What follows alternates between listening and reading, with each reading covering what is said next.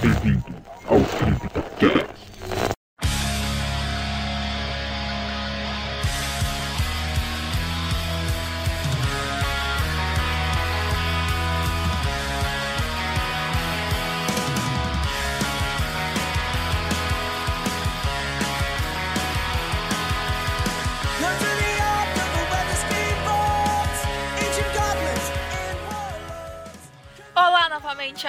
ouvintes do Zona Sombria, e sejam bem-vindos a mais um CryptoCast.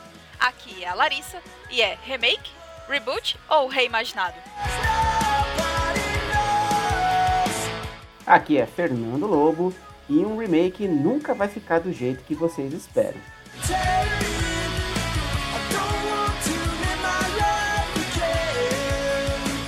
E hoje vamos discutir sobre os filmes e jogos que receberam e ou receberão remakes, reboots ou versões reimaginadas. Foram realmente necessários? Precisamos mesmo dessas novas versões? Seria uma ponte dos clássicos com a nova geração? Seria uma forma de perpetuar a história? Venha com a gente debater sobre a necessidade ou não dessas novas produções. Você está no CryptoCast.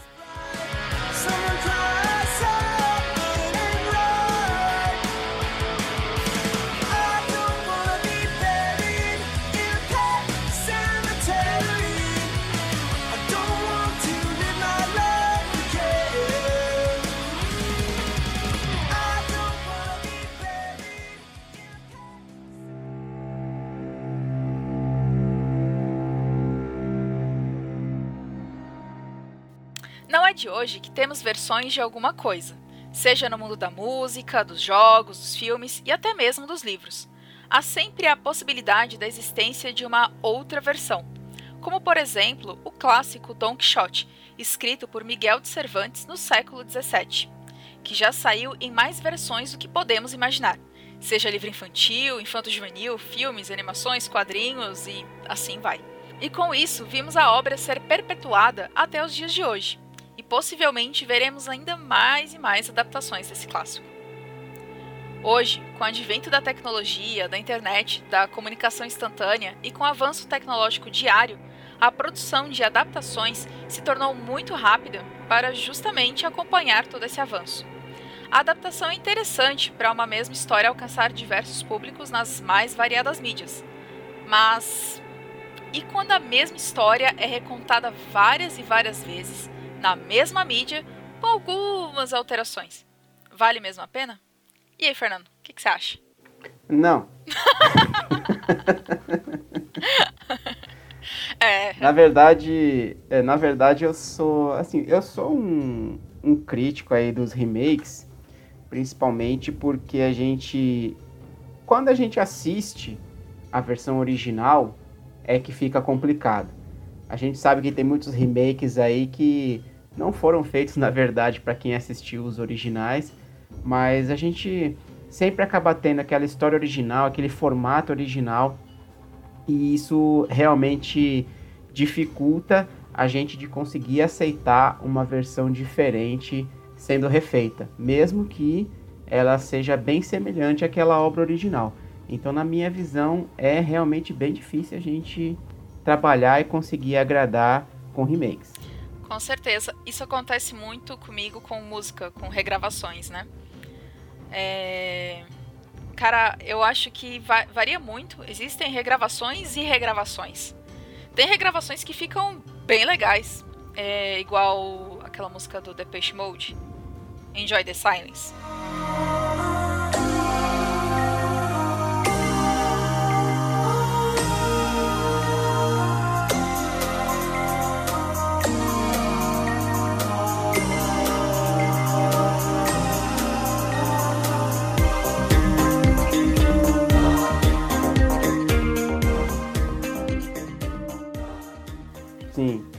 Eu adoro a versão com Depeche Mode. Mas a versão com Lacuna, com Lacuna Coil também é muito boa. Lacuna Coil, né? Que pronuncia. Lacuna Coil.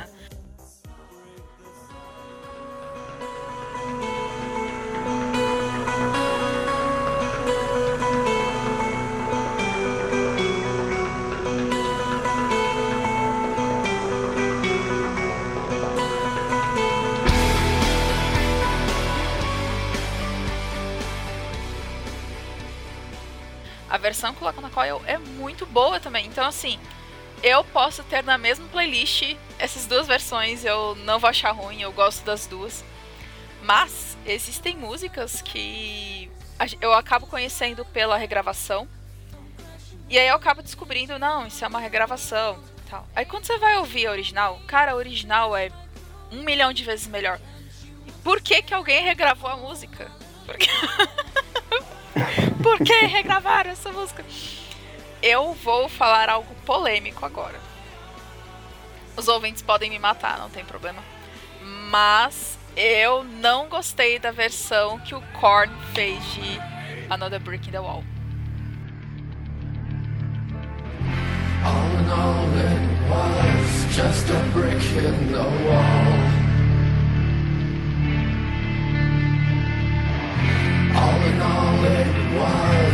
Just bricks in the wall.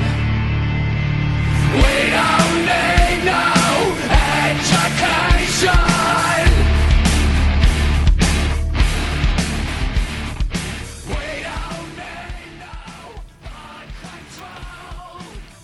Cara. Nossa, silêncio, Fernando, você gosta? Eu não escutei. é, eu não gosto, assim. Não, não, eu tudo bem que eu tenho um apego emocional com a música, porque eu ouço Pink Floyd desde que eu nasci, eu nasci basicamente ouvindo Pink Floyd. Então, meus pais são muito fãs, meu pai principalmente. Então, é. Eu amo a versão original. Amo, assim, de paixão. Então, cara, acho que qualquer um que regravasse, eu. Hum. Não gostei. Não... Mas é, eu tenho um apego emocional com a obra original. E eu acho que muitos filmes e jogos passam por essa situação também. A gente tem um apego emocional ao original. Ou, se a gente vê o novo, e aí, ah, eu fiquei sabendo que é um reboot, que é um remake, e aí você vai ver o original e você, putz, mas por que, que fizeram isso? Esse original é muito melhor. É, concordo. E, e se você for pegar, você já começou aqui falando da parte da, da música, eu acho que ela tem também muitas características que a gente pode levar para as outras mídias, né? O cinema, os próprios jogos. Por quê? Se você pensar aqui, né, como você mesma falou, da versão original de Another Break in the Wall com a versão do Korn, que eu vou escutar depois, eu não conheço ainda. Se você quiser mas... ouvir agora para você ficar decepcionado, não tem problema. Ah, tá, tá, tá aqui, mas eu vou escutar depois, para não, não ficar decepcionado agora. Mas é só você pegar realmente assim, você tem uma você tem uma música que fez bastante sucesso, que muita gente escutou, mas que tem a marca registrada, tem o estilo daquela banda. Então se você escutar o Another Brick in the Wall original, você vai ter o estilo do Pink Floyd. Quando alguma outra banda regrava aquela música, a menos que seja aquele cover, né, para ficar igualzinho, é, eles vão fazer um, será que a gente pode chamar de remake ou um, uma reimaginação da música, né? Porque é, é, o Korn vai tocar Another Brick in the Wall baseado no seu estilo. Uhum. Então, realmente, você vai ter uma situação diferente. Você vai ter a marca registrada do Korn naquela obra que não foi criada, não foi pensada inicialmente por eles. Então, você tem essa adaptação que vai te deixar né, com aquela cara meio virada quando você escuta se você conhece a obra original. Eu acho que às vezes você tem muito essa sensação, né? Você fala assim, poxa, não, não é a cara do, do Korn essa música, né? Ou mesmo pensando em alguma outra banda, não é a cara dessa banda tocar essa música. Então vai ter sempre alguma coisa que você vai hum, virar, virar a cara assim para aquela versão nova. E a gente pode colocar muito isso para o cinema também. Se você for pegar. Vamos falar aqui que a gente já falou dos últimos CryptoCasts, né? Que tá tá recente aí, por exemplo, Resident Evil 3, como a gente está falando aí, uma questão da reimaginação e tudo, né? Olha só a, a reação é, de quem jogou Resident, Resident Evil 3 original frente à visão que teve do remake. Mas se a pessoa não tem uma vivência com, não jogou, não conhece o Resident Evil 3 original, para ele o Resident Evil 3 remake ficou muito bom. Sim, com certeza. Aí, ouvintes, para vocês ouvirem o CryptoCast qual foi o número dele? 18? Deixa eu ver. Foi o 18. Pra quem ainda não ouviu, corre lá e ouve.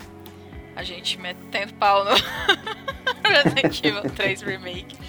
Mas é isso que você falou, Fernando. Quem não jogou o original, não. É, ele vai ter uma outra, uma outra sensação do jogo. Porque vai ser um jogo completamente novo pra pessoa. E para quem realmente nunca pegou no Resident Evil 3 original, pô, o jogo tá bem legal. Apesar de que, sinceramente, muito curto, né? Como a gente discutiu, assim, pelo preço dele e tá, um jogo curtíssimo. Mas para quem nunca pegou, para quem tá pegando pela primeira vez no Resident Evil, talvez a mecânica, a jogabilidade, a história agrade, né? Sim, se você for ver, por exemplo, a minha filha mesmo em casa aqui, que é adolescente ainda, não jogou o Resident Evil 3 original, achou sensacional o jogo. Né?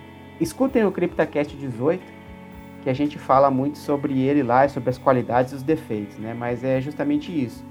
Quem não jogou o original não consegue ter essa visão que a gente tem daquela obra que foi pensada inicialmente. E aqui a gente vai ter isso para tudo que, que a gente for pensar, se você conhece a obra original. Né?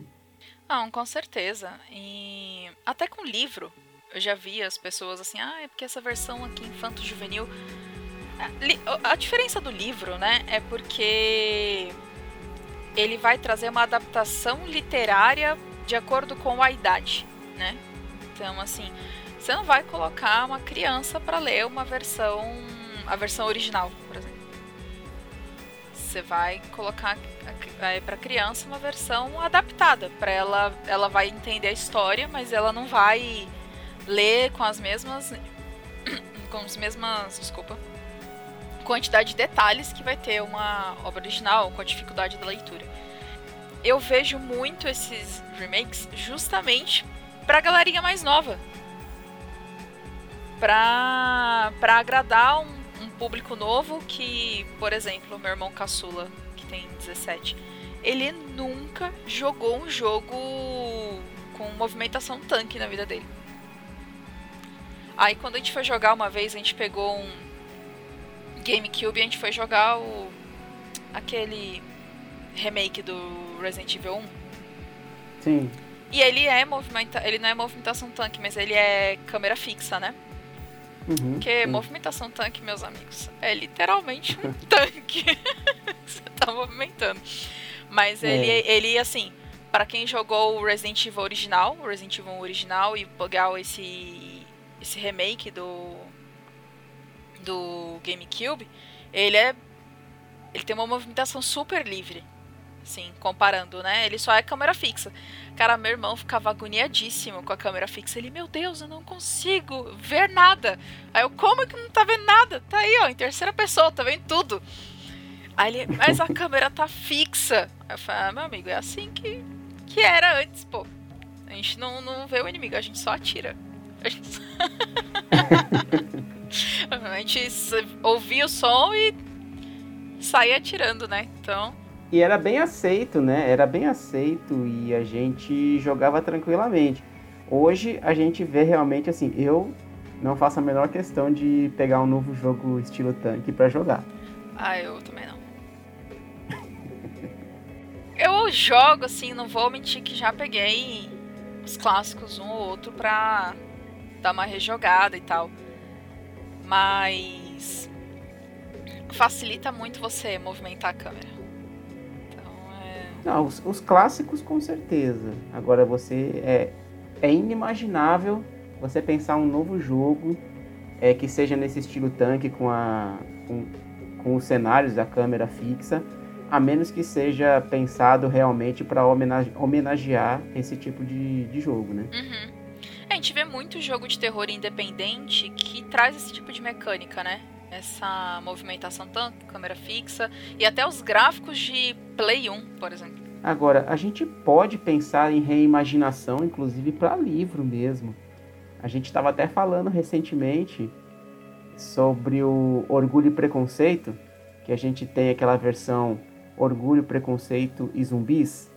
Hum, verdade. A gente pode considerar que é uma reimaginação, né? Entrou em domínio público, as pessoas podem utilizar a obra para fazer suas adaptações. E ele foi reimaginado numa, num cenário com um apocalipse zumbi. Então a gente pode, a gente pode ver que apesar de ser um pouco mais difícil, a gente tem essa movimentação até na literatura mesmo, né? Ah, com certeza. E se a gente parar pra pensar, é... às vezes sai do livro e vira filme que é uma reimaginação do livro, não é uma adaptação fiel ao, ao, ao livro, né? Ela é uma. Eu imagino assim. E é assim que eu tô filmando, entendeu? Então, tipo. Acho que o filme, a adaptação de filme para livro, a gente também pode considerar como uma reimaginação, né, da história. Aí no caso não é de o, ele sai de uma mídia e vai para outra, né?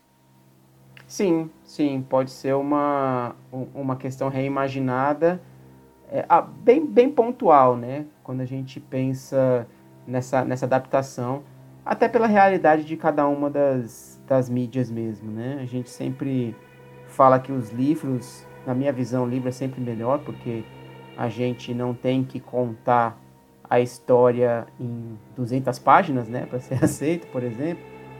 No cinema a gente tem aquela questão, né? O filme tem que durar tanto tempo para não causar desconforto, para ter mais sessões no cinema e tudo. Agora não, né? O, o autor se ele quiser escrever 200 páginas, ele escreve. Se ele quiser, quiser escrever mil páginas, ele escreve.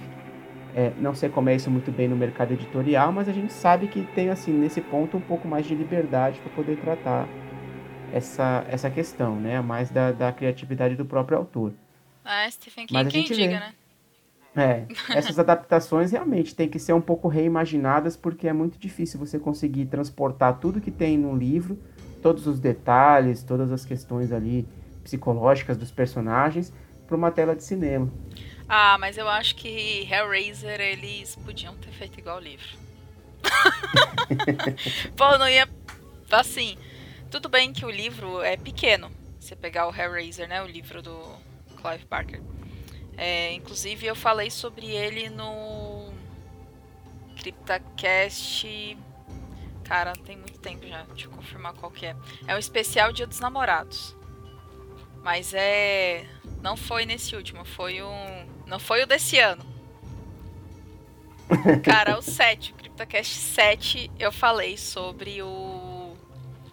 Eu falei sobre o amor, vamos colocar entre aspas, né? Que tem Hellraiser, mas eu falei sobre a adaptação, né, do livro pro filme. E cara, eu amo o filme, porque eu assisti primeiro o filme e tal, e anos depois eu peguei o livro para ler, né? Ai, cara, o livro é muito bom. O livro é incrível, assim, eu, eu já li ele três vezes, porque é um livro curto, então você pega ele e lê muito rápido.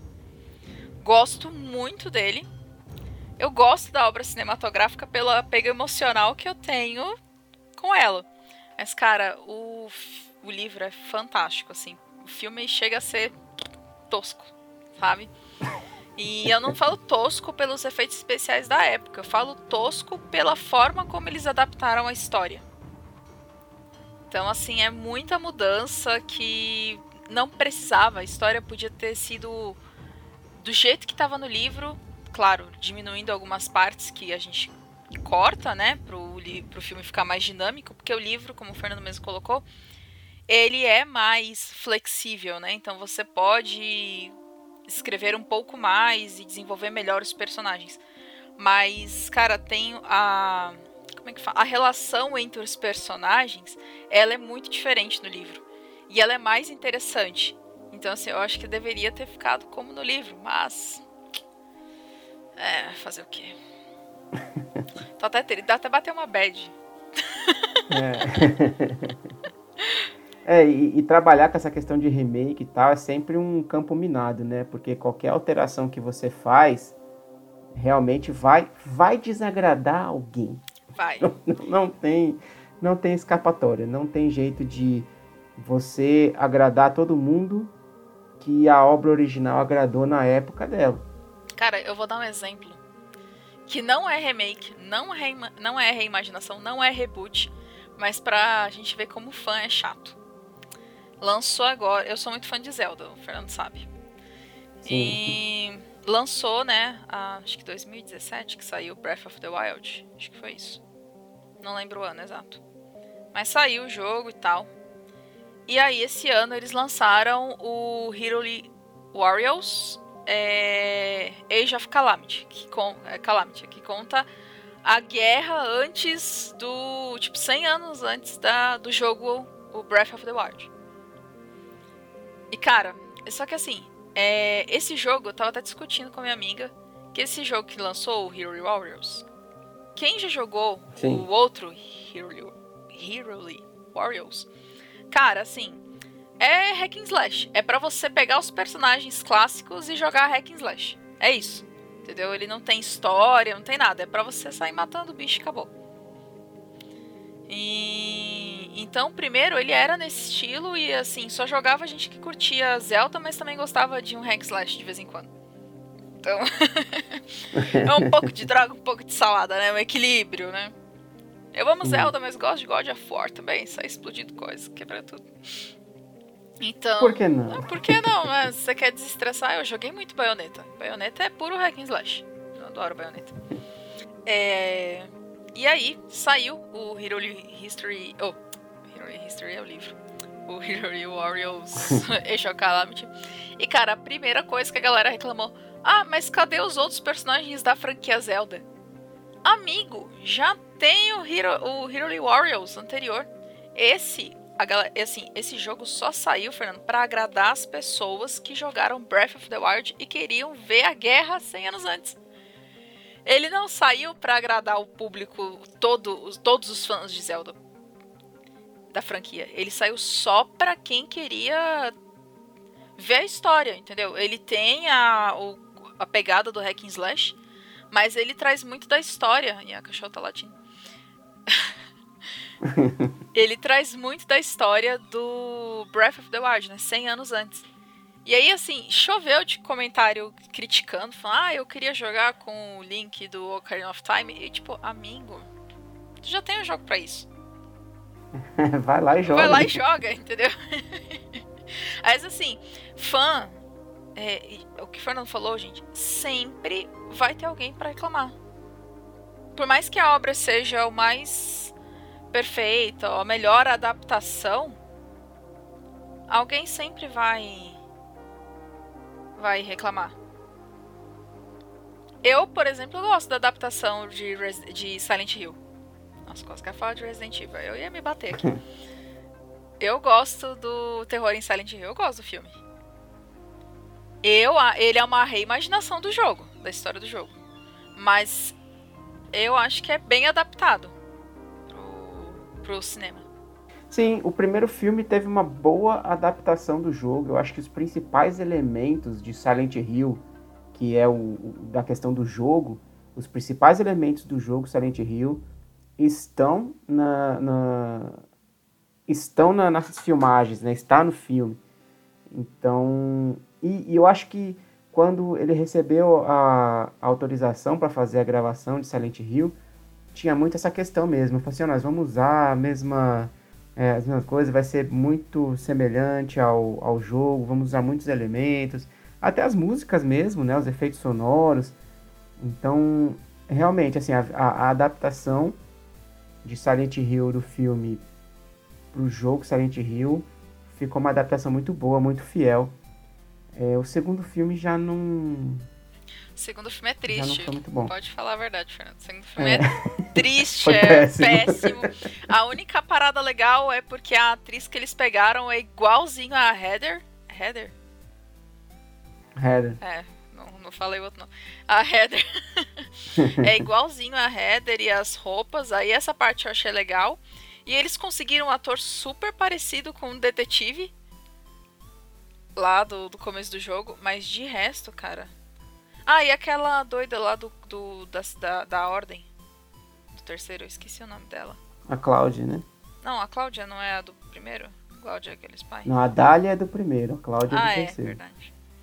Então, a, eles conseguiram uma atriz super parecida também. Então, assim, pelo menos o cast desse filme foi bem feito.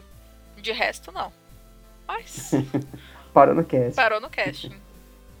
Agora. É, isso entra muito, né? Desse campo minado mudar os personagens. Sim, a gente vê muito essa questão até é, da, da personalidade dos personagens. A gente, a gente, às vezes, a gente percebe essa mudança na própria personalidade dos personagens, ou mesmo que não mude tanto, a gente vê algumas mudanças na história. Isso. A primeira coisa que a gente vê quando tá vendo um remake, uma reimaginação, um reboot, é. Ah, no original o personagem era assim, não era assado. Ah, no original é, é a personagem era, era mais assustada e agora ela tá mais enfrentadora. Então a gente. É, primeira coisa, a gente já começa a fazer a comparação.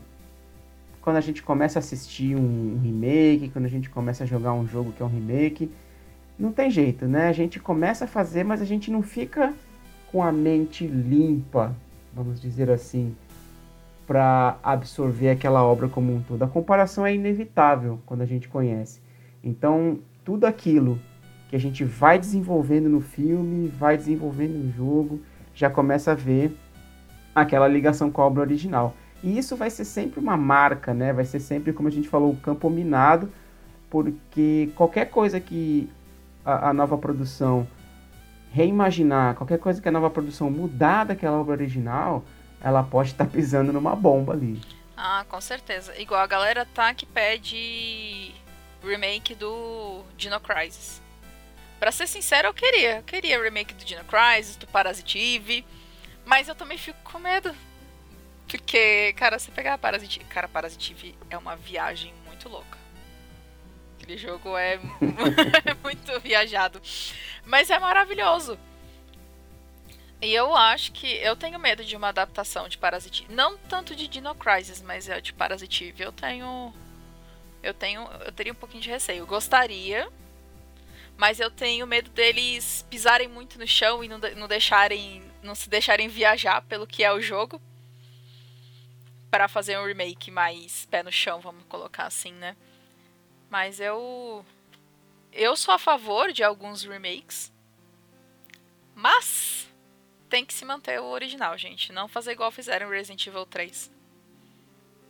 Cara, ouçam, é, ouçam o CryptoCast 18, gente, por favor. Tá? É porque a gente não quer repetir o que a gente já falou lá, mas assim, se vocês pegarem a, a reimaginação do 2, que foi, né, Resident Evil 2, pegar o original e pegar o, o, o reimaginado, o reimaginado ficou muito fiel ao 2, assim, é realmente uma reimaginação, ele é muito bem trabalhado, é, o roteiro dele é muito bem amarradinho.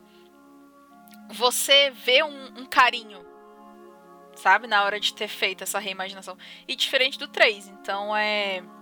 É isso que a gente fala mais, é, é essa falta de carinho. Parece que é tipo, ah, vamos fazer aqui. Eu, eu, ou como se a pessoa, pô, quando eu joguei, eu achava que era assim. Bora fazer assim? a gente me imagina isso.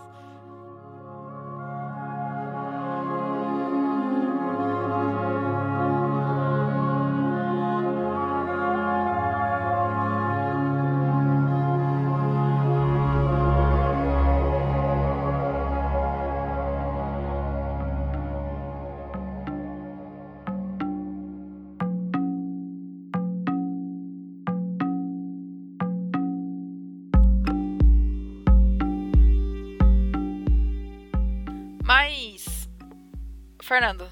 Oi. Qual a diferença entre remake, reimaginação e reboot? A gente tá que fala, fala, fala, mas até agora a gente não. Não, não, não, não definiu, né? Essas diferenças. É, a gente tem algumas características em cada uma delas, né? Quando a gente fala de remake, a gente está pensando numa obra que já existe e que está sendo refeita em algumas questões mais atualizadas, num tempo mais atual, ou até mesmo só pensando em algumas tecnologias visuais ou tecnológicas mesmo, né? Algumas questões tecnológicas é, para trazer o para trazer aquela obra para o nosso contexto atual. É, então, o remake ele não tem mudança, não é para ele ter mudanças no roteiro, né? Na, na história, nos personagens. Ele é mais uma questão estética e de gráficos, né? Assim, adaptação Isso, novas ou, mídias. Ou que assim, é, que, que tenham essas mudanças que a gente já mencionou um pouco aqui, mas que não sejam mudanças significativas que vão alterar drasticamente aquilo que a obra original proporcionou. É, como exemplo de remake, a gente tem os remakes que saíram para Resident Evil 1, que a gente mencionou mais cedo, que saiu para GameCube. Ele saiu para mais alguma plataforma? Acho que saiu para o Wii, né? Saiu para PC, para PlayStation 2, se eu não me engano também, ou 3, eu não lembro agora. Mas saiu para outras plataformas também. É, saiu, né? Ó, o Acho que Doom, Doom teve remake, não? Doom teve remake. Doom, Resident Evil Resident Evil 1. Acho que o 2 e o 3. Eu não sei se eles tiveram remake. Acho que eles tiveram aquela. É, é outro nome. Que é quando eles. Remasterização. Eu acho que o 2 e o 3 só teve rema... só remasterização. É, não lembro nem se teve remaster, não que eles não atualizam, né? Eles remasterizam só pra. É o mesmo gráfico, é o mesmo jogo. Eles vão consertar um ou outro bug do jogo original. Apesar que a gente pode falar sobre isso, sobre Silent Hill 2. É. Já, já, eu já volto em Silent Hill 2, a gente grava aí. Mas a. A remasterização é isso, é deixar ele. Assim, deixar do mesmo jeito, só que um pouquinho mais bonitinho ali, sabe? Uns gra... Melhora uma textura, arruma um bug ou outro. Ou no caso de Silent Hill 2, faz, faz, refaz o jogo, né? É, o caso, o caso do. do é triste. O caso do, re, é, o caso do remaster é, é isso mesmo. Aí é um. Eles nem refazem, né? Realmente aí é só dar um, um banho de loja aí na, no jogo, no caso, e, e lançar de novo. Ah, agora você pega um jogo antigo assim, agora a gente, a gente tem uma tela widescreen Full HD, que na época era TV de tubo. Então, eles vão deixar aquele jogo ser possível jogar numa tela Full HD, 4K, sem precisar dar aquela esticada na tela, né? Então, a remasterização é isso, é só você poder realmente deixar aquele jogo compatível com a tecnologia mais atual. Eles não refazem o jogo, né? Mas. Salvo. É. Silent Hill 2. é, o Silent Hill 2, é um na verdade, assim, triste. assim, foi a. É, o que, ela, que, que a Larissa está comentando aqui do Silent Hill 2, né? Porque realmente a, a, a o porte dele para PC tinha muitos bugs, muitos problemas. Então tem aí uma, uma equipe que está realmente trabalhando num Silent Hill Remaster é, de qualidade. Realmente está parecendo até outro jogo. Tá, e assim, tem umas coisas, tem um, um ponto que você vai no lago, você vê o nada.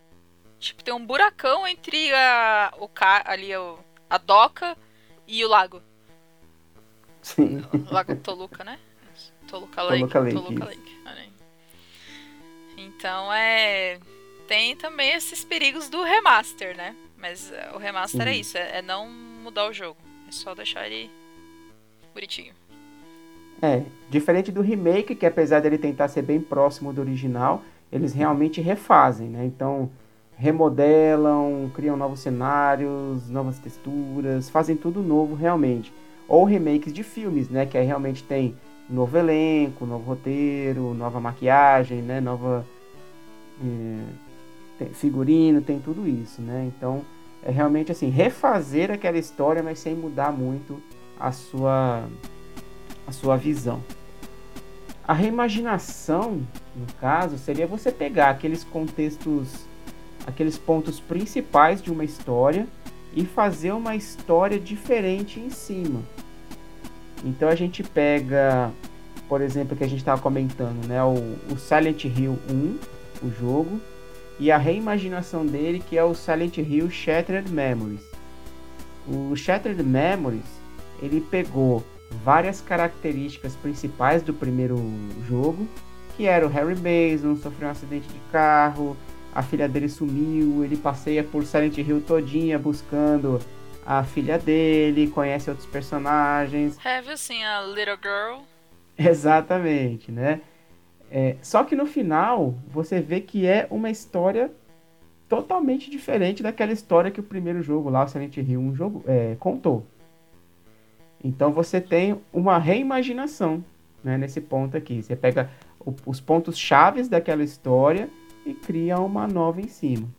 E a gente vê isso também nos novos Resident Evil, né, o 2 e o 3, que além de trazer uma nova perspectiva já do protagonista que já tinha nos originais, ele vai trazer perspectiva de outros personagens. Como eu citei no CryptoCast 18, ouçam. A gente tá igual aquele lance da, igual o Jequiti, né, na SBT e Coca-Cola, né, tipo.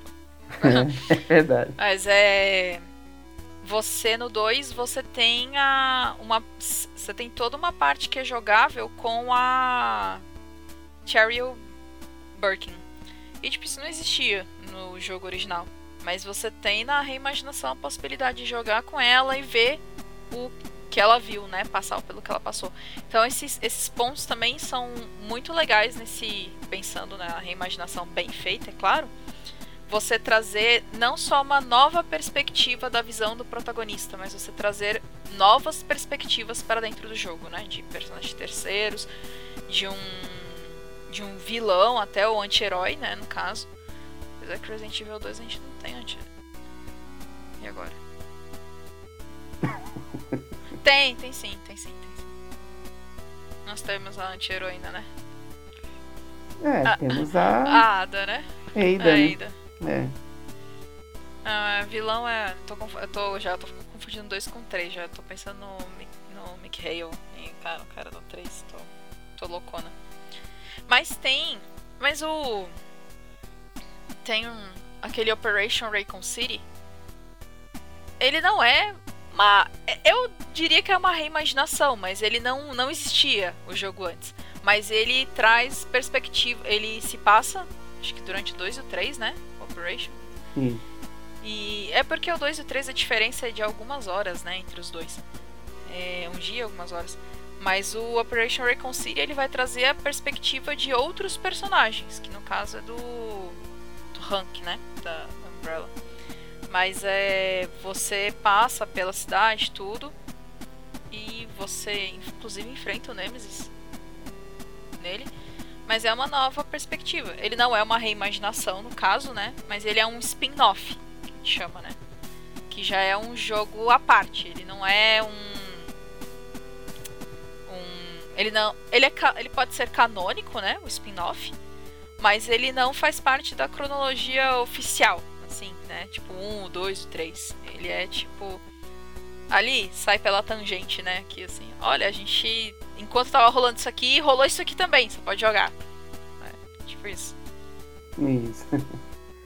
É, e no caso do, do reboot, né, é quando a gente tem uma nova versão aí da, de uma obra que, que já existe. Eles não, não diz, é, eu acho que às vezes sim, às vezes não, mas eles podem, na maioria dos casos, desconsiderar as coisas que aconteceram anteriormente e começar uma nova história em cima.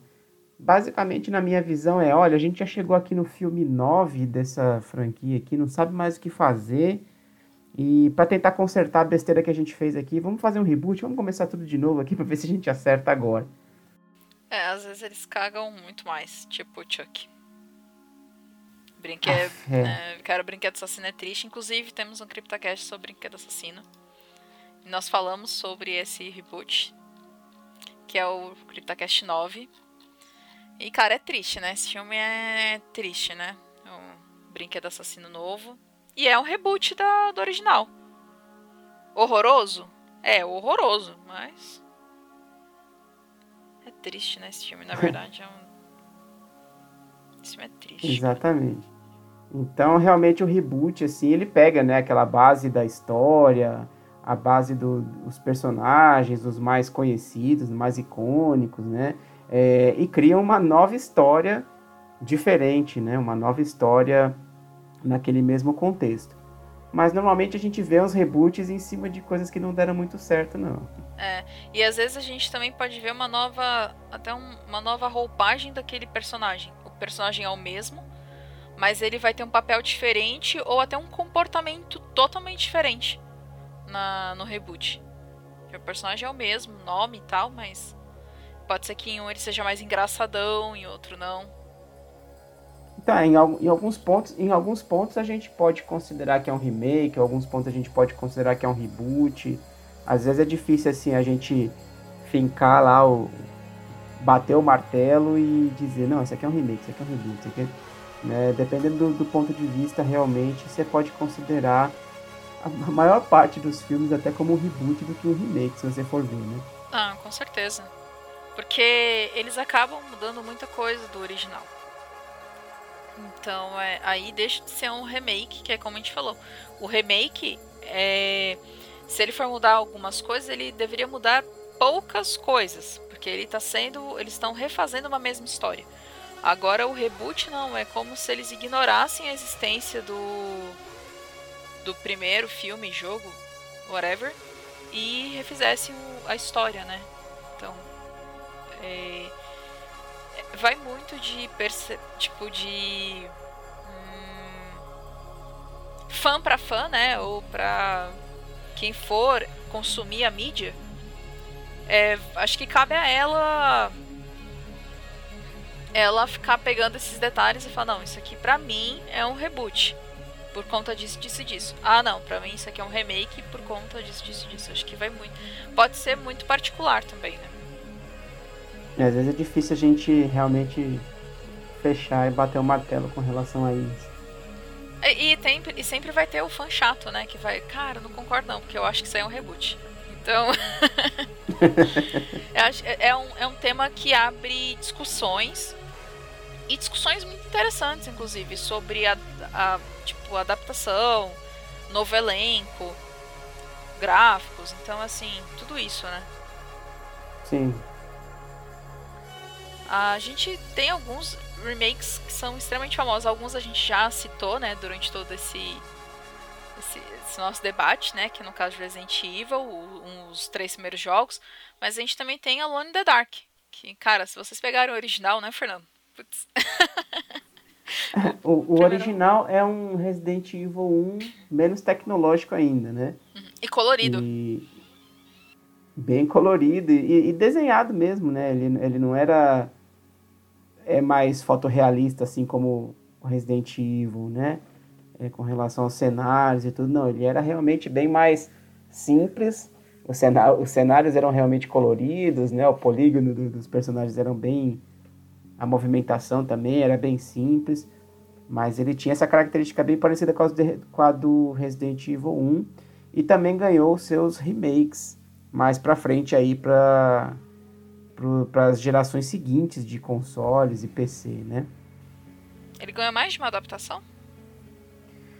Ganhou, se eu não me engano, ele tem até um, um novo jogo mais recente. Vou até dar uma pesquisada aqui rápido.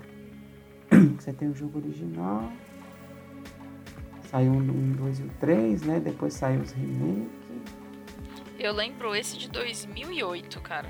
É, não, acho que foi, acho que foi 2008 mesmo. Ah, tem um aqui de 2015. É porque tinha. É, então. Só que eu acho que o pessoal nem considera muito isso aqui porque o jogo foi muito ruim mesmo, sabe? Ah, sim. Mas ele, é. ele foi o rebutado, ele é rebutado, ele é um remake? Ele é, é, ele é, ele é um. Cara, sei lá o que ele é, na verdade. Acho que é meio que uma reimaginação. Um sei lá, tá. Realmente assim é meio é meio difícil até qualificar esse jogo aí, porque ele é bem ruimzinho mesmo. É, mas assim, o Alone in the Dark realmente ele tinha essa característica. Ah, fica aí, gente, a dica, não joguem. É, não, não joguem Illumination. É, mas o, o Alone in the Dark ele teve alguns remakes aí que são interessantes. É, ele também segue a onda de, de, de, ter dois personagens, né? O, o Edward Carnaby e a outra que eu nunca lembro o nome dela. Peraí, vamos ver. Emily Hartwood, é isso aqui. É, então você tem o Edward Carnaby, que é o personagem principal do jogo. É, acho que tem a, a Emily Hartwood, que você joga com ela no primeiro jogo. No, nos remakes, você continua com o Edward Carnaby, que ele já é um, um, investigador paranormal, né? Então você tem realmente aí um, um reboot em cima. E, e você joga com uma outra personagem chamada Aline, se eu não me engano. E, e, até, é, e é até legal, assim, porque o jogo com o Edward, ele é de um, um jeito um pouco mais de ação. E o da Aline, ela tem um pouco mais da tensão de sobrevivência mesmo e te deixa um pouquinho mais assustado ali. Mas assim, acho que esses, esse remake aqui vale a pena. Agora esse último Illumination não. O que eu joguei foi o do Play 1, o The New Nightmare. Casei minha prima, a gente revezava o controle. Agora esse do Play 3, eu não. Eu não, não cheguei a pegar aí pra jogar não. É, ele tem, ele tem uma, um estilo mais voltado pro, pro survival, né? Que o, o jogo de 2001 lá perdeu um pouco. Mas assim, eu, eu não joguei também porque eu não, não, não tive um PlayStation 3, né? Então assim, só acompanhei um pouco aí pela, pela internet mesmo, né? É, tem algumas ligações aí com a, a trilogia original e tudo, mas ele já se separa, por exemplo, do jogo que veio antes, né? O, o que seria aí o Alone in the Dark 4. Então fica um pouco essa questão, reimagina, reboot, remake. é... Fica aquilo que a gente falou, né? Vai muito do fã, né? Dizer se, não, eu acho que é isso ou é aquilo. Então é. Vai aí para quem jogou. Que é a opinião de vocês e tal. Um filme que. Um remake que foi muito famoso, que é o Witch. Uma, uma, uma obra-prima do medo, né? O, o primeiro filme é de 1990 e nós tivemos aí os, as novas versões, né? O filme foi dividido em dois. It, de, acho que é 2017, né? Que saiu o primeiro? 2016. Nossa, gente, sério. Já, já faz tempo. Não, é 17. 2000... É 17, acertei. 17? E o capítulo 2 é 2019. Então é foi um remake mesmo, porque ele manteve a história. Mas assim, mais bonito. Eu, aí eu já não sei dizer se foi fiel ao livro, Fernando. Você leu o livro? Ah, teve vários pontos que não tem que não tem do livro no filme e tudo, mas eu acho que foi uma adaptação bem assim que, que, que foi bem fiel ao livro, sim. No de 1990, eu acho que ele dura três horas o filme. Cara, ele é. Ele é bem longo. Ele é bem longo. É, 3 horas e 12 minutos. É um filme longo. Eu gosto muito dos anos 90. Eu tenho um apego emocional com ele. Mas eu gosto também dos novos. Dos novos remakes, né? Da, das versões que saíram em 2017 e 2019.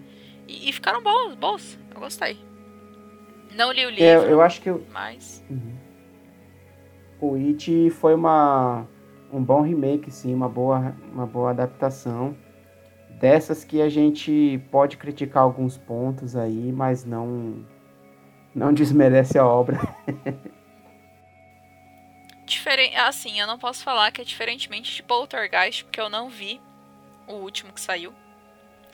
Muita gente criticou e eu fiquei com medo na época, não assisti e até hoje não fui atrás. Mas eu gosto muito da obra original. Cara, a obra original, a primeira vez que eu assisti ela foi em sala de aula. Eu formei em publicidade e eu tive uma matéria chamada produção audiovisual. Aí o professor resolveu passar o filme Poltergeist pra gente. Eu não lembro por que, que ele passou exatamente Poltergeist, mas eu lembro que ele tinha um apego emocional ao filme, da infância dele. Que ele contou a história dele que quando lançou o filme, tá, ele foi assistir. Ele era novinho, ele falou que tinha uns seis, seis anos por aí. E no filme, gente, assim, é um spoiler, mas me desculpem, o filme, cara, quantos anos tem Poltergeist, cara? Muitos. Pô, é de 81, se eu não me engano. 82, cara. É, então, filme de 82, eu sei que tem remake, mas eu não vi o remake, então eu estou falando do de 82. mas tem a cena da piscina. A cena da piscina é icônica, né? E aí na piscina, a família tá construindo a piscina e os cadáveres, assim, né? As caveiras, os esqueletos saem, né? Quando chove e tal. E aí o meu professor contou que quando ele era criança tava construindo piscina na casa dele. E ele morria de medo da piscina depois que viu o Poltergeist original. É, é só esse off-topic, mas assim, não vi o novo, não posso, não vou poder opinar. Não vou poder... se a adaptação ficou boa mesmo e tal. Mas o original é muito bom. Acho que até hoje, assim, é um filme muito bom. Sim, esse Poltergeist é um dos filmes que entram naqueles remakes realmente que não tem a menor necessidade, não teve a menor necessidade de ser feito. Sério? Ficou tão ruim assim? Não, é bem, bem ruinzinho mesmo. Não vale a pena não. Ah, então eu não fiz mal não ter visto o filme. É. Não tô perdendo? não, não tá perdendo nada. Fique com o de 82 que tá ótimo. Tá ótimo, é maravilhosa a obra. Inclusive, recomendo, recomendadíssimo, cara. Assistam Poltergeist de 1982, cara. Vejam o original. Apreciem a obra da época, cara. É, é muito boa. Ainda mais com todos os recursos que tinha na época e tudo. É um filme muito bom. E, cara, o próximo da lista é o Grito. Ele teve remake, cara? Teve um remake, acho que saiu ano passado. Ver aqui. Cara, eu vi só aquele, acho que de 2004 que eu vi. É, 2000 não, saiu agora em 2020 mesmo. Ah, é? É. Ai, cara, eu esqueci aqui.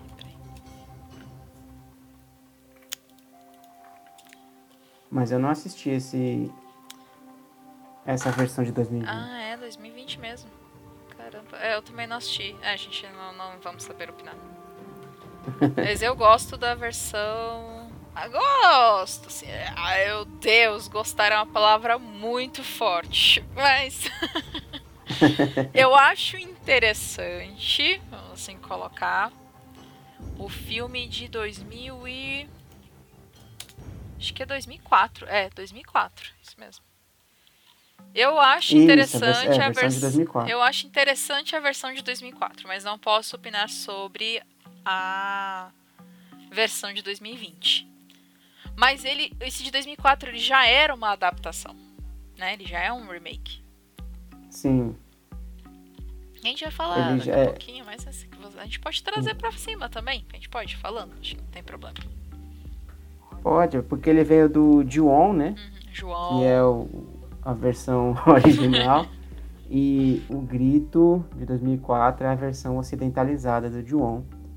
E aí já não é uma coisa muito boa na minha visão, mas aí resolveram fazer um. Eu acho que nesse caso o Grito também pode ser considerado um reboot. Se eu não me engano, eles queriam fazer até uma trilogia desse novo filme aí. Acho que nem vai rolar porque não não foi muito boa essa versão de 2020, né? É, e nesse caso, como a gente até comentou, é muito comum ter reboot quando é franquia, né? Que aí eles rebootam, restartam tudo e tudo. Brin... Ah, Agora é triste, né, Fernando? Brinquedo assassino. Esse a gente falou no CryptoCast 9, gente. A gente meteu o pau. Desculpa, no, Isso. no cara. Tivemos o combo do terror aí, né? Esse filme é triste, cara. Esse, esse reboot. Esse é reboot, cara. Não pode falar que é remake. Isso é um reboot. É horroroso. Eu acho que tá aí um, um, um- um filme que a gente pode dar um bom exemplo, Fernando, do que é um reboot. Porque o, o jogo. O Brinquedo Assassino original. O brinquedo, o Charles Ray, ele possui o corpo do, do, do Chuck. Ele passa a alma dele num ritual, ali no desespero, pro boneco. Já no reboot de 2000 e... Quando é que saiu essa porcaria? Acho que foi ano passado, não foi? Não, né? sério? Não, não foi não. Acho que Foi 2018, não? Nossa, 2000 e- Não, 2019 mesmo. sério? É. Tá, esse remake horroroso... Esse remake não. Esse reboot horroroso de 2019. o boneco, ele é todo high-tech e, né, assim, tipo, eles quiseram atualizar, é- isso que a gente tava falando também, eles quiseram atualizar o filme, né, porque o original é de, 1988. olha aí, 88. Então, assim, essa...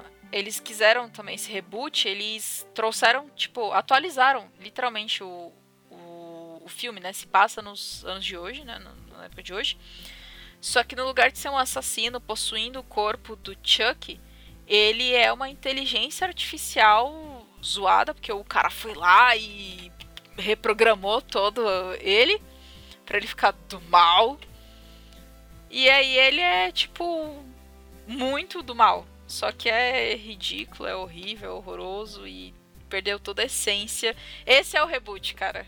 Esse é o reboot de verdade. Perde a essência do original. É, Perdeu a essência, realmente é reboot. muito- ele, ele realmente perde muito do que era original, toda aquela questão.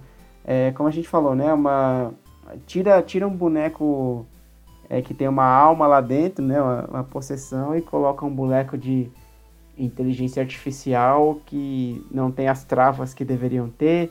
É, não, tem muito, tem muito buraco, é muito ruim esse filme. Vamos pro próximo. É, esse filme é ridículo. Uma Madrugada dos Mortos.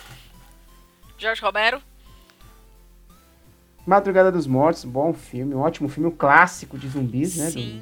do, do George Romero, e que em 2004 teve um remake aí da, da, da- da- na visão do, do Zack Snyder, Zack né? Snyder. E eu gosto pra mim é um bom filme, É um bom filme. um bom remake. Um bom remake. É muito bom. Eu acho que é, entre os fãs de terror, inclusive, eu até, e até mesmo a galera mais do cinema e tal, consideram um dos melhores filmes de zumbi. Tipo, de obra sobre zumbi.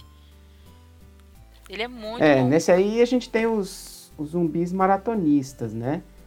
Mas realmente ele é considerado realmente um bom filme e um, um bom remake aí, né? Um bom reboot. A gente tem um zumbi bombado também, que segura o botijão de, de gás. Ele é mó grandão perto dos outros, é muito engraçado. Hum. Mas é, é bom, gente. Vejam o original e vejam o remake de 2000 2004 também, É. esse filme, se não me engano. 2004, é. 2004. Muito bom, muito bom. Vale muito a pena. Vejam os dois. Tá aí, é, tá aí um filme que vale a pena assistir o original e o remake. E aí você mesmo faz seus, seus comparativos e vê aonde a galera acertou e onde a galera errou. Então, assim, é, vale muito a pena. A Hora do Espanto, Fernando. Pera, a Hora do Espanto é o do vampiro. É o do vampiro. Do cara, eu confundo a Hora do Pesadelo e a Hora do Espanto. Eu fico assim, cara, qual é? Na verdade, eu confundo a Hora do Espanto com... Evil Dead. Eu não sei por que, que eu Ah, faço. Eu não sei, assim, por quê. Mas o meu cérebro, ele consegue confundir esses dois filmes. Por quê? Eu não sei. Boa pergunta. É uma ótima pergunta, inclusive. É, na verdade, eu não assisti a, a esse remake da Hora do Espanto também. Eu também não. Eu vi tanta crítica ele- que eu fiquei com medo de ver o filme. É, pois é, agora sim, ele ficou meio, na verdade, dividido aí, né? Teve várias pessoas que gostaram do remake, teve pessoas que não gostaram. Eu sei que ele realmente, assim, tem algumas diferenças com relação ao filme original, mas que ele... Assim, o original, que eu acho que é melhor, com certeza. Ah, com certeza. O original, gente. É, em a gente não vai falar com toda certeza, mas em sua grande maioria o original sempre vai ser melhor. Aí, o próximo- nosso próximo filme é o clássico A Hora do Pesadelo. Esse é um clássico! É um super clássico. A Hora do Pesadelo é aquela, a- aquela franquia que começou muito bem com os primeiros filmes, né? Que tinha mais voltado pro terror. Depois vai caindo naquela questão mais galhofa, porque ninguém realmente tem mais medo do, do Fred Krueger. E aí ele começa, na verdade, a ficar chato, né? Aquele negócio assim, ah, meu pai, sai do meu sonho, não aguento mais você não, sai daqui. É, fica triste É. o filme, cara. É triste, na verdade, pensar que É, uma franquia é- tão boa cai nisso, né? E aí os filmes acabam ficando mais de humor negro do que de terror. E esse remake aqui que saiu, eles tentaram colocar um pouco de volta o terror do que é o, o Fred Krueger na hora do pesadelo, mas não, não, não deu muito certo, né? Porque na verdade, assim, por ser, uma- ele é uma figura muito conhecida, ele é uma figura bem é, bem sedimentada aí no terror e o filme, não, o remake não conseguiu é, trazer de volta aquela sensação que a gente tinha com os primeiros filmes. Eu acho que Então eles fique tinham. com o original também. Eu acho que eles tinham que ter pego um ator mais parecido com o ator que fez o primeiro Fred Krueger. Talvez. Ele tá vivo até hoje, né? O, o- Não, no remake foi outro o- cara, né? É o... Como é que chama lá? O Ro- Robert alguma coisa, né?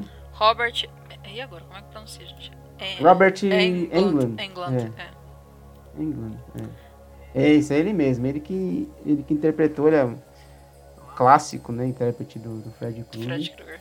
sim. Mas no novo não foi ele, não. Não, não, o novo não foi ele, foi aquele outro. Ai meu Deus, eu detesto isso quando eu esqueço o nome do povo. Eu já nunca fui Hum. bom em jogo de, em stop. Cara, eu sou péssimo em stop porque eu nunca sei nome de, de ator. Eu lembro do- dos, dos filmes. e nem nome de personagem, cara. Sou, sou péssima. É, De 2010, já. Nossa, quem interpretou ele foi o, o Jack Haley, que fez a versão nova dele aqui, que inclusive ele fez o Rorschach, né? No, Ah, no, No Watchmen. Watchmen. é. É. Então tinha ficado até essa questão, né? Porque o, Rorschach, o, o filme do Watchmen tinha saído antes, todo mundo já tinha conhecido o papel do Rorschach no filme. e tudo. Saiu um ano antes. E aí quando, quando saiu a Hora do Pesadelo, o remake, o pessoal falava muito da, da interpretação dele. Foi uma interpretação boa, mas realmente assim, acho que o Fred Krueger ele é icônico demais pra se fazer um remake, um reboot em cima. É diferente de você pegar o Michael Myers, o Jason, que usam máscara. Então, assim, não tem problema você colocar um outro ator. E é diferente do Fred Krueger, né, que é muito é, o rosto do, do ator, né? Então, É muito icônico, é muito icônico. é como eles mudarem o ator do Wolverine, né? Então, é... Foi o Hugh Jackman durante, sei lá, quantos anos, cara? Muito tempo. Sim. Então, é. E aí hoje eles podem colocar, sei lá, um Wolverine novo e a gente vai estranhar, cara, na hora. Porque a gente tá muito mal acostumado com. com o Hugh Jackman nesse papel, né? Outro filme que, cara, acho que teve, são três remakes dele é a Carrie a Estranha. São três mesmo? Acho que são três, né? Eu lembro de dois. Eu acho que teve. Eu acho que. não? Deixa eu. Ó, o Teve um primeiro. de 2013. Isso, esse eu assisti. Tem um de 76.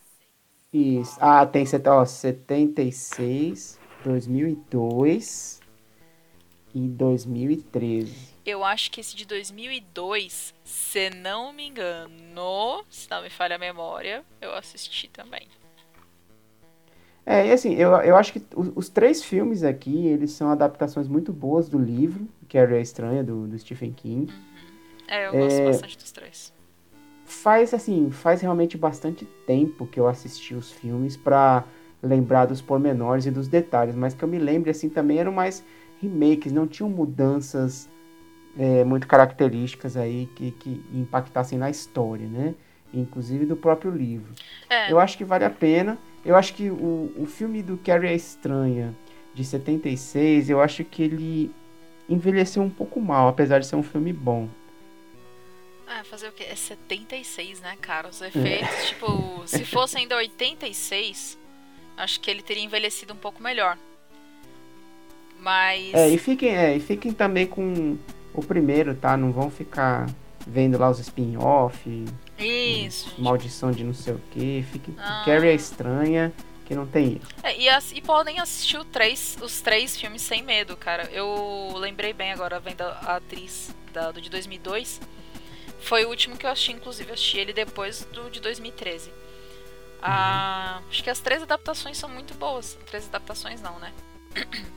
Os outros dois remakes, eles são, são Sim. muito bons. E como adaptações de um livro, os três também são bem, bem fiéis. Então acho que vale a pena assistir os três e vocês fazerem um comparativo entre os três filmes. Mas é, eu acho que o problema do filme de terror é ele envelhecer mal, dependendo da época que ele foi feito. É diferente da gente pegar um filme, por exemplo, do. do Zé do Caixão. Que ele não trazia efeitos especiais tão. Assim, tipo. Ele trazia bons efeitos especiais pra época que você hoje vê e não acha que envelheceu mal. Sabe? Tipo, a- a- realmente foi muito bem feito pra época. Agora, cara, tem Sim. filmes de terror que. É. Os efeitos ficaram tão toscos, tão toscos que você assim fica, cara, não. Entendeu? Você assiste até meio assim, né? Queria ter visto na época, mas. É. Infelizmente, Eu acho que o, é, o problema do filme de terror é esse, é os efeitos especiais, cara. Que aí muita gente chama de defeitos especiais, né? Mas continuando aí nossa lista de filmes que sofreram remake, nós temos o Cemitério Maldito. Que não teve só remake, né? Teve trocentas coisas, cara. Cemitério Maldito teve. Não, não sei dizer, É, cara. É até confuso você pesquisar sobre o. É, o Cemitério Maldito é Ai, um, um desculpa, do- eu errei. É, eu li. É. porque na nossa lista também tem. Vou dar um spoiler. Eu colheita- é, eu confundi colheita maldito com.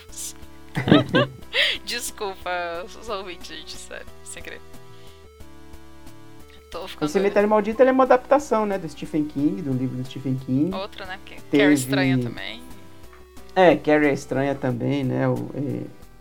Cara, é difícil você falar. Se, você falar de uma história de terror, a chance. A chance de ser uma adaptação do Stephen King é, é muito grande. É, já é a né? terceira do Stephen King que a gente fala, né? A gente falou de It, foi que era estranha e agora Cemitério Maldito. E agora o Cemitério Maldito, pois é. É, no caso do Cemitério Maldito, então, né, o, o primeiro filme saiu em 1989, é, baseado na história do, do livro. É um filme muito bom, Uhum. é, é um, um filme realmente assim que te deixa impressionado, acho que possui efeitos bons para você assistir até agora, assim, também, é um- um- não, não, perde, né, para você assistir. Envelheceu É, super vers- bem o filme, cara. Envelheceu bem. E a atuação E essa versão cri- que saiu... Oi, pode E falar. a atuação do menininho, cara, que eu nem lembro o, nome dele. Cadê o. Cage. É o Cage, que é o Miko Hiltz. Cara, a, a a atuação dele queria muito boa. Tipo, ele malvado, assim. Foi, foi. É Nossa, eu, bom. eu lembro que eu fiquei assustado pra caramba na época, né? E, e essa última versão aqui acaba sendo uma coisa meio. Meio reboot, meio reimaginação aí, né? Porque tem um pouco da mudança de quem morre da família.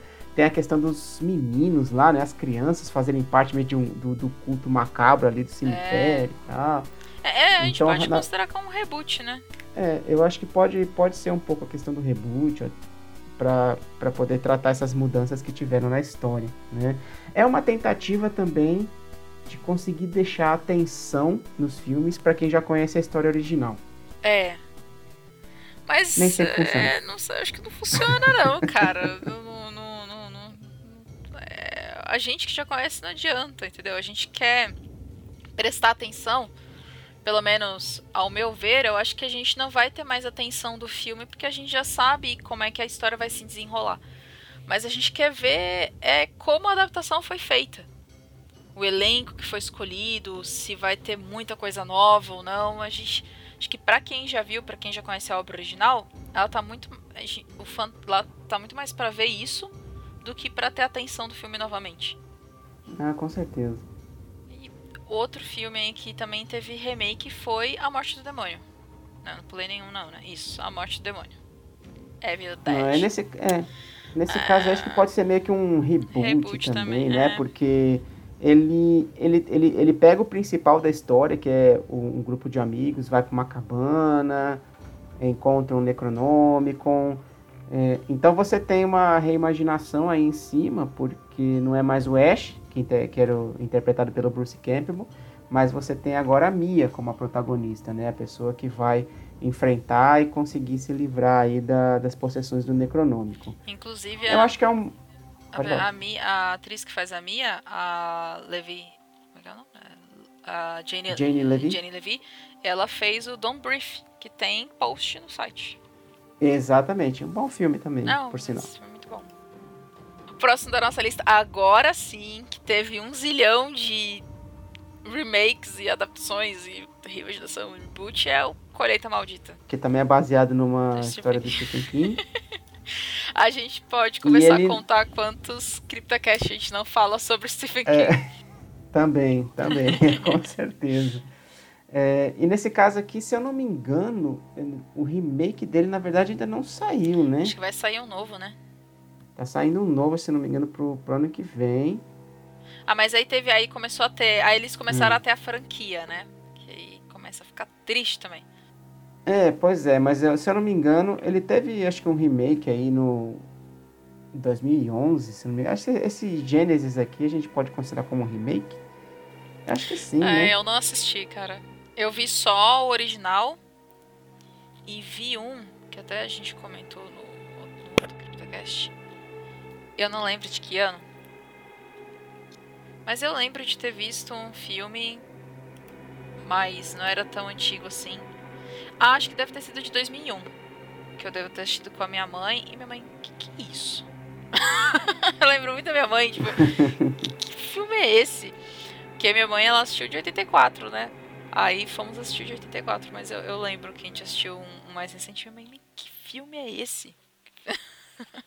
Muito bom. e o próximo filme da nossa lista é O Massacre da Serra Elétrica. Um clássico. Sim, que também tivemos aí vários filmes.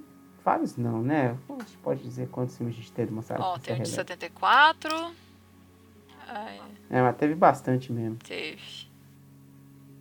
Eu achei que não ia ter tantos quanto quanto sexta-feira 13, assim e tal, mas pô, se for pensar um monte, da vers... um monte de versão aí, teve realmente. Oito versões. É, vários filmes e o remake, o reboot, a imaginação Cara, do A gente já vê que o filme, cara, que a franqui- franquia começa a decair quando tem Genesis, The Origin, The Beginning, The Beginning. É, Quando começa com essas. Quando a gente começa com esses subtítulos aí, a gente já. É, né? Então. Acho que já tá muito ruim. Já tá. Já piorou muito a franquia, né? sim. Nosso próximo da lista é o famoso Sexta-feira 13. É, esse teve adaptação também, né? Teve remake, teve. E aí teve Jason Wax. Eu lembro desse Jason Wax, É. passava direto no SBT. E- Fred vs Jason. Isso. Aí teve, teve. teve crossover, inclusive, né? Nem... É. Esse teve realmente o remake, reboot, remake do reboot, reboot do remake, reimaginação, Reimaginação, do remake. Tudo isso. É, e eles tentam, então, e, e ultimamente eles estão tentando ver essa questão de tentar resgatar o, o terror, né? Colocando essas franquias num, numa trilha um pouco mais séria, numa trilha um pouco mais assustadora, mas realmente a dificuldade com esses personagens de terror icônicos é bem grande.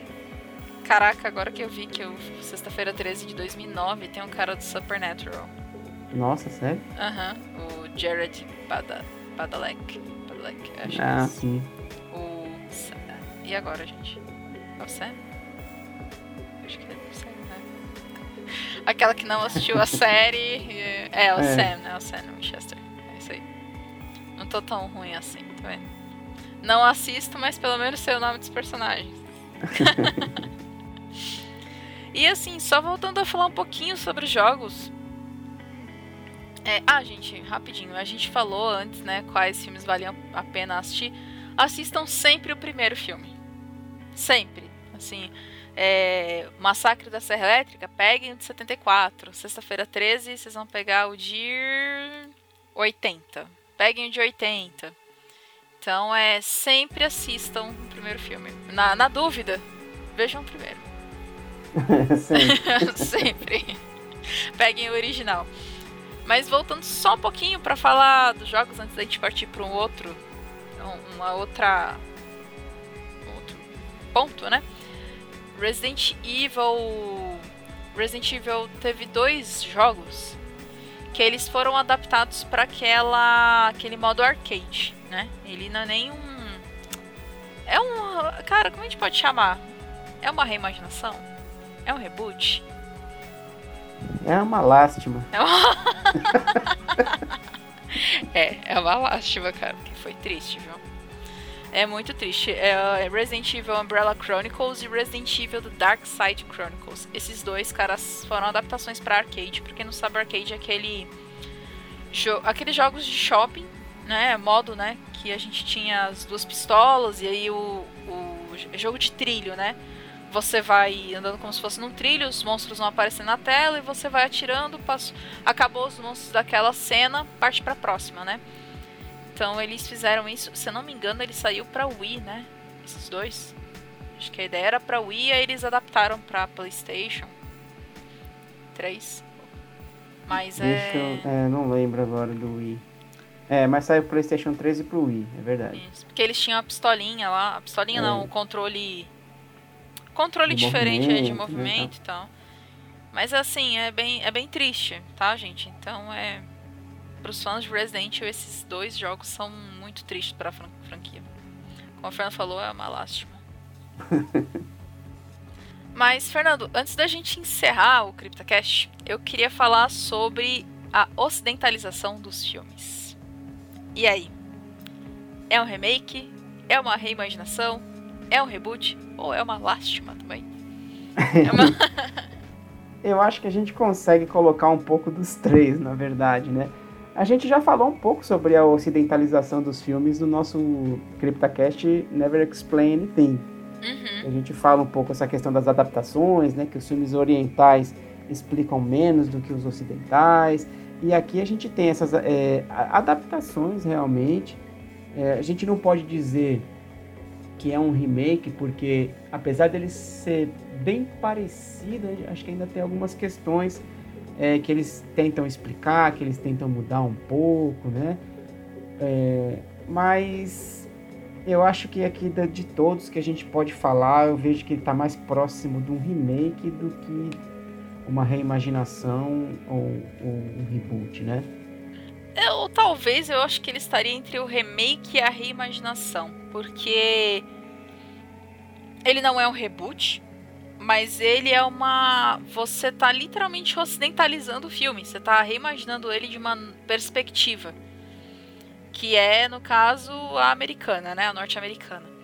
Você vai pegar uma obra que ela tem todo um folclore oriental e tudo, e tá trazendo ela e tipo sempre que eles trazem pra versão norte-americana, eles tiram o teor folclórico da obra, né?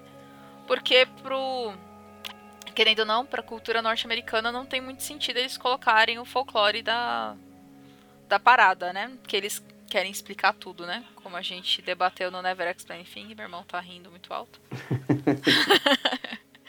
Mas é essa questão, eu acho que eu, na minha opinião, seria uma reimaginação. Trazendo pra. Porque você tá trazendo pra uma nova.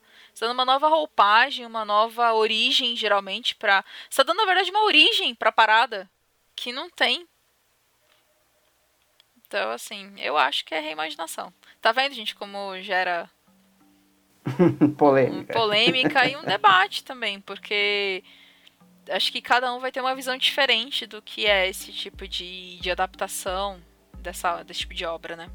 Exato.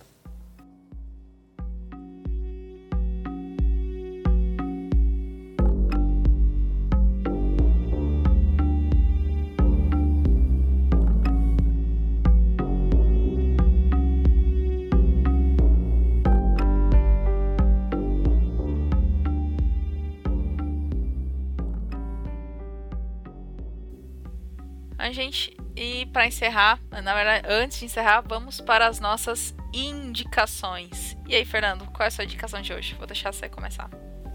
Bom, minha indicação aqui para ficar dentro do tema do nosso CryptoCast é realmente o remake do It.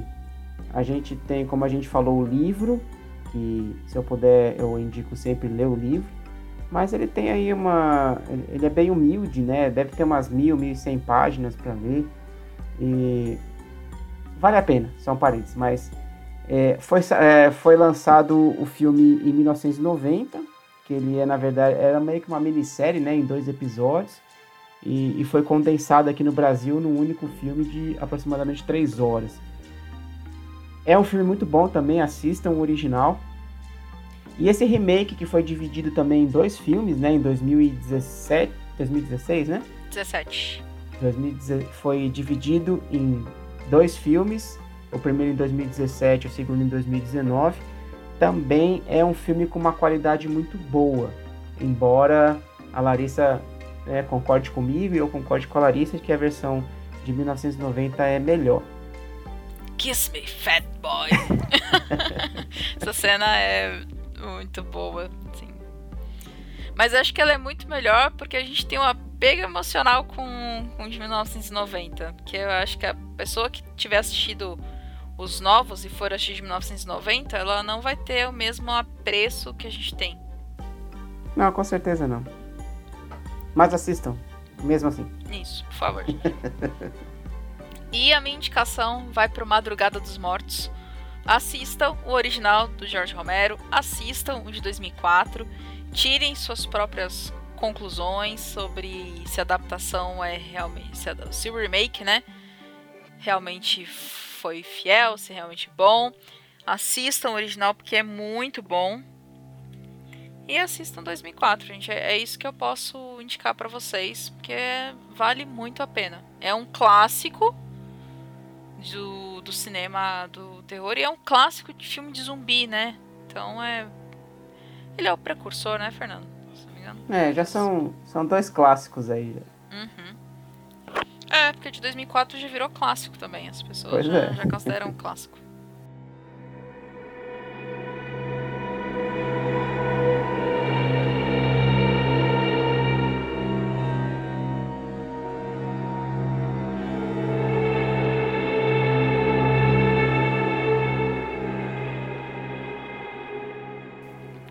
Chegamos ao final de mais um CryptaCast. Muito obrigada a todos que nos acompanharam até aqui.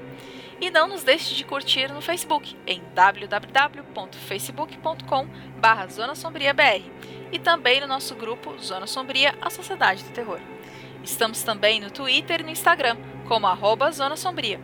Se preferir os meios clássicos de comunicação, pode mandar um e-mail para criptacast.zonasombria.com.br.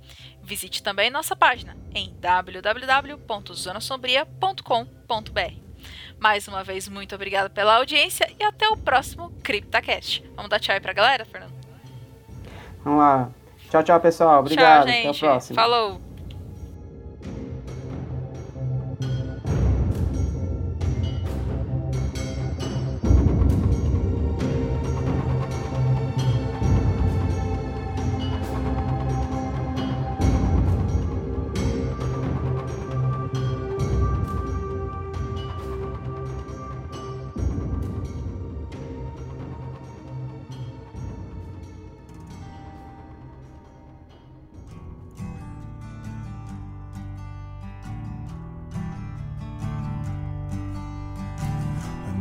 Arc of the weather stained boards, ancient goblins and warlords come out the ground, not making a sound.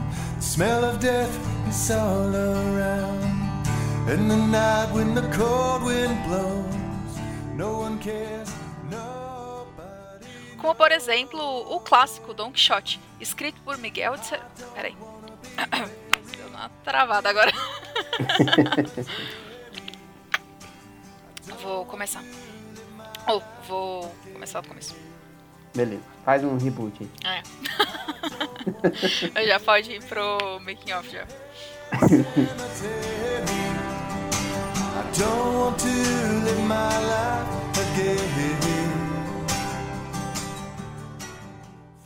Agora eu tô Meu pensando em. filho rindo aqui. É o quê? Até me, meu filho rindo aqui do lado, até me perdi. Fangs, the clicking of bones, spirits moaning among the tombstones. And the night when the E outro filme também que não teve só remake, reboot, mas a gente também teve uma franquia enorme é o Massacre da Serra Elétrica. Não, caralho, tô confundindo com Sexta-feira 13. Porra, também, Larissa, tá confundindo com tudo hoje, tá? Hoje tá difícil, gente. Hoje tá, tá foda. A gente corta essa parte. Massacre da... Vamos lá. I don't wanna be buried in a pet cemetery. I don't want to live Não, na verdade, sabe o que eu tava lembrando? É, Eu, eu falei a questão do- dos poucos filmes porque eu confundi agora o Massacre da Serra Elétrica com Halloween. Hoje nós estamos confundindo os filmes. É, é, isso tudo vai pro making Pois off, é. gente. É isso. Esse, esse episódio vai ter muito making off. Ah, com certeza. and I feel a chill. Victor is grinning, flesh rotting away. Skeletons dance, I curse this day. And the night when the wolves cry. Agora, Fernando, Antes da gente encerrar, né, o CryptoCast, eu queria falar sobre a Ocident... Oce... É, é, é, pera.